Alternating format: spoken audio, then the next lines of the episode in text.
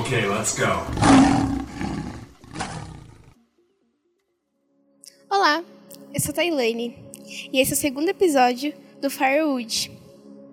Para começar, eu queria ler com vocês Lucas, do capítulo 1 e versículo 11 até o 19. Então um anjo do Senhor apareceu em frente de Zacarias, de pé do lado direito do altar. Quando Zacarias o viu, ficou com medo e não sabia o que fazer. Mas o anjo lhe disse: Não tenha medo, Zacarias, pois Deus ouviu a sua oração. A sua esposa vai ter um filho, e você porá nele o nome de João. O nascimento dele vai trazer alegria e felicidade para você e para muita gente. Pois, para o Senhor Deus, ele será um grande homem. Ele não deverá beber vinho nem cerveja.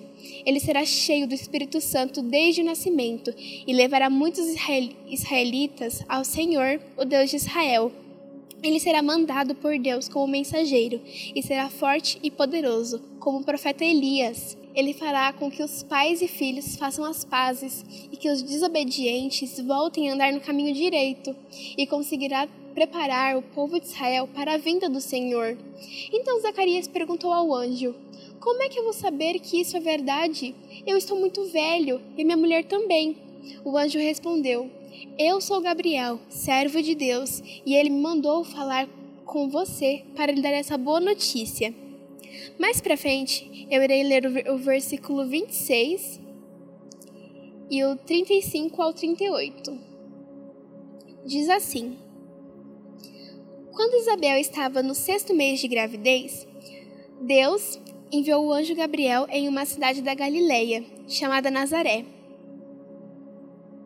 o anjo respondeu: O Espírito Santo virá sobre você, e o poder do Deus Altíssimo a envolverá com a sua sombra.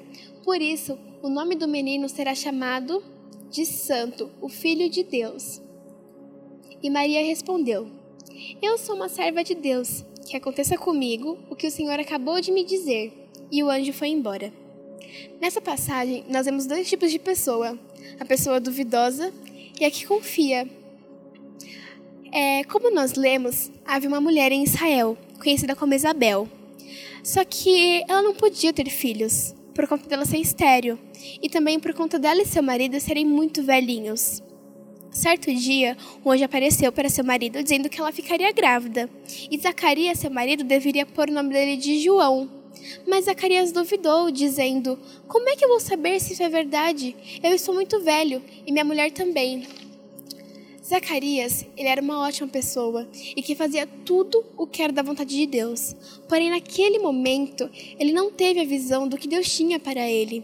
Creio que de tantas pessoas falarem para ele que, ele que ele nunca seria pai por conta da sua mulher ser estéril ou por conta da idade deles ou por conta do que as pessoas falavam para ele. Tenho certeza de que a fé dele caiu por tantas pessoas falarem ao meio dele. E por conta da fé dele ter caído, ele não conseguiu enxergar o que Deus queria para ele. E então ele, ele retrucou o anjo, dizendo, duvidando de que se aquilo era realmente verdade.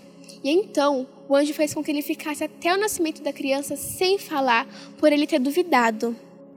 Mais para frente na Bíblia, havia uma outra mulher que vivia em Nazaré Seis meses depois de Isabel ficar grávida, ela estava de casamento marcado.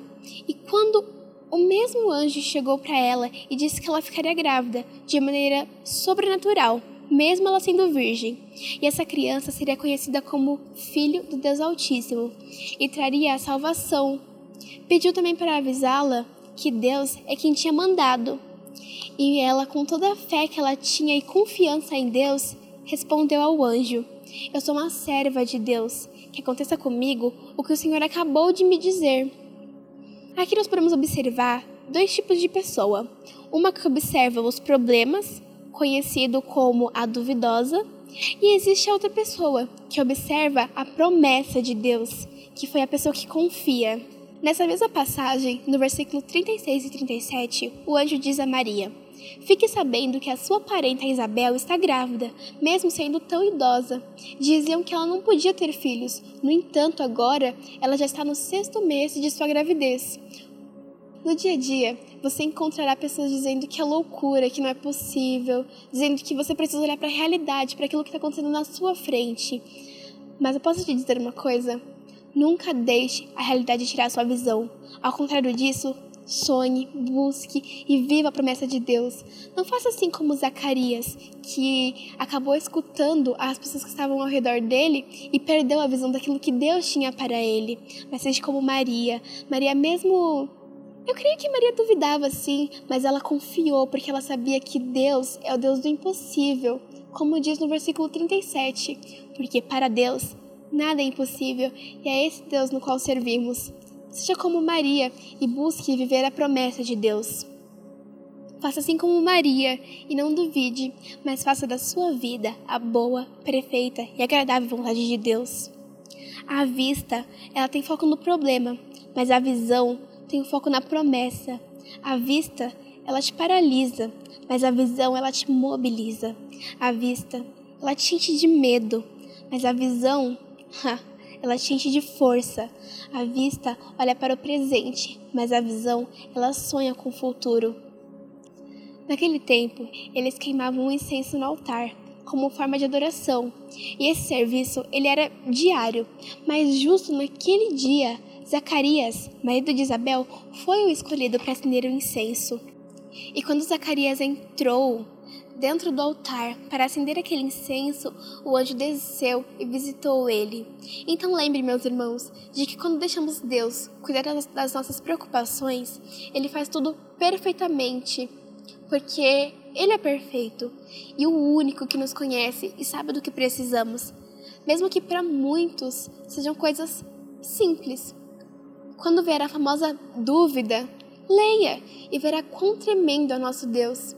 Zacarias, ele nem imaginava o que estava esperando ele, mas Deus já tinha preparado cada detalhe. Paulo, por meio de Romanos, nos diz que a fé vem por ouvir a mensagem, e a mensagem vem por meio da pregação a respeito de Cristo. A fé, ela é a única coisa que nos faz ter a visão. A fé é a única coisa que nos faz acreditar mais em Deus e confiar naquilo que Ele tem para nós. E a fé, ela vem por meio do ouvir. Não é ouvir qualquer coisa, ouvir o que somente tem para dizer, ouvir música, mas a fé, ela vem por meio de ouvir a mensagem. E não é qualquer mensagem, é a mensagem verdadeira. Não viva pela circunstância ou pelo que tem acontecido nesses dias com você, mas viva por Cristo. Viva pela fé, viva pelas soluções. Viva pelo amor, viva pela visão, viva pela paixão, para que você possa provar da verdadeira felicidade que está em Cristo Jesus. Onde você estiver agora, feche seus olhos e ore comigo.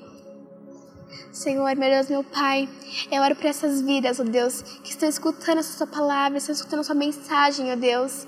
Eu não sei onde elas estão ou o que elas estão fazendo, mas o Senhor conhece cada uma, conhece cada coração, cada sentimento. Deus, eu oro para que essas pessoas possam ter fé em Ti, Jesus, e fé por meio de ouvir a Tua mensagem, a mensagem a respeito do Teu Filho amado. Jesus, Dê força a essas pessoas para que elas possam viver por ti, Jesus. Viver por amor, viver olhando sempre para a visão, viver sempre olhando para a solução. Eu oro por cada vida que está escutando essa mensagem, Jesus, que elas possam ser transformadas por você. No nome de Jesus. Amém.